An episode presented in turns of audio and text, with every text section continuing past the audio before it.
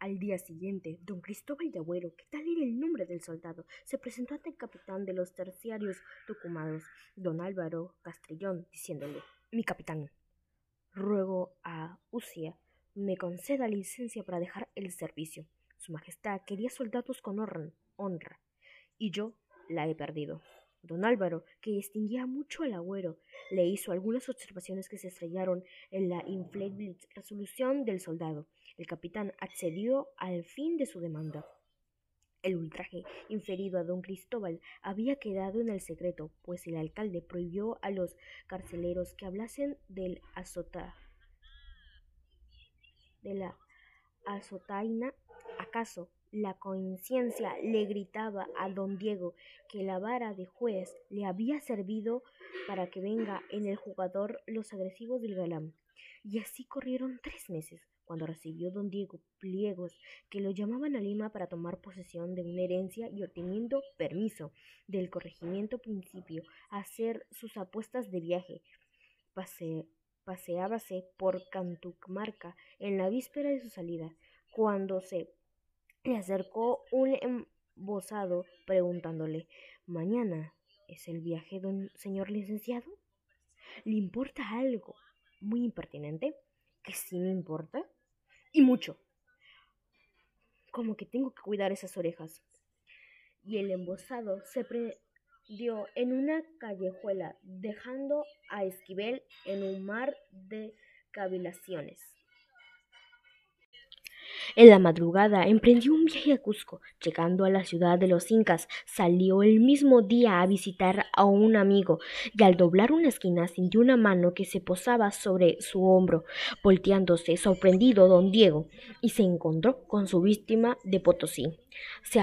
no se asuste, señor licenciado. Veo que esas orejas se conservan en su sitio y huelgome de ello. Don Diego se quedó petrificado. Tres semanas después llegaba nuestro viejo Aguagaba y acababa de tomar posesión de una posada cuando el anochecer llamaron a la puerta. ¿Quién? preguntó Gorililla. Alabado sea el Santísimo, contestó el de afuera. Por siempre alabado. Amén.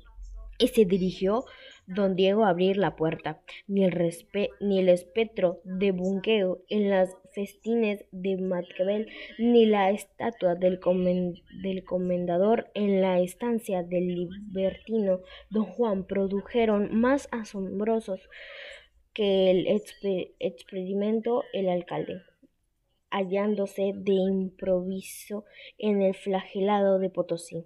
Calma, señor licenciado, esas orejas no sufren deterioro, pues entonces hasta más ver.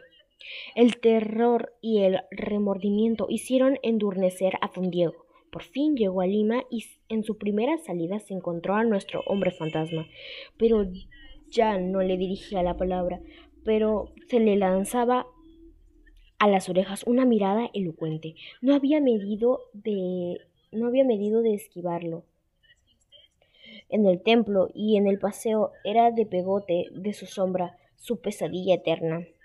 Lo zozobra de Esquivel era constante y el más leve ruido lo hacía estremecer.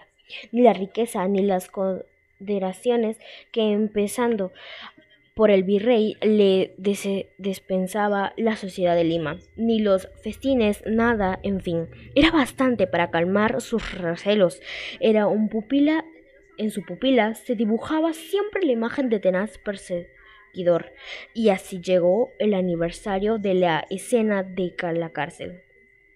Era las diez de la noche y don Diego, seguro de que las puertas de su estancia estaban bien cerradas, arrellanado en su sillón de baqueta. Escribía, escribía su correspondencia a la luz de su lámpara mortecina. De, de repente, un hombre se descolgó cautelosamente por una ventana del cuarto vecino. Dos brazos nervudos sujetaron a Esquivel. Una mordaza ahogó sus gritos y fuertes cuerdas ligaron su cuerpo al sillón. El hidalgo de Potosí estaba delante y una agudo puñal relucía en sus manos. Señor alcalde mayor, le dijo, hoy vence el año y vengo por mi honra. y con salvaje serenidad le rebanó las orejas del infeliz licenciado. Don Cristóbal de Agüero logró trasladarse a España, burlando la persecución del virrey marqués de Mojedar.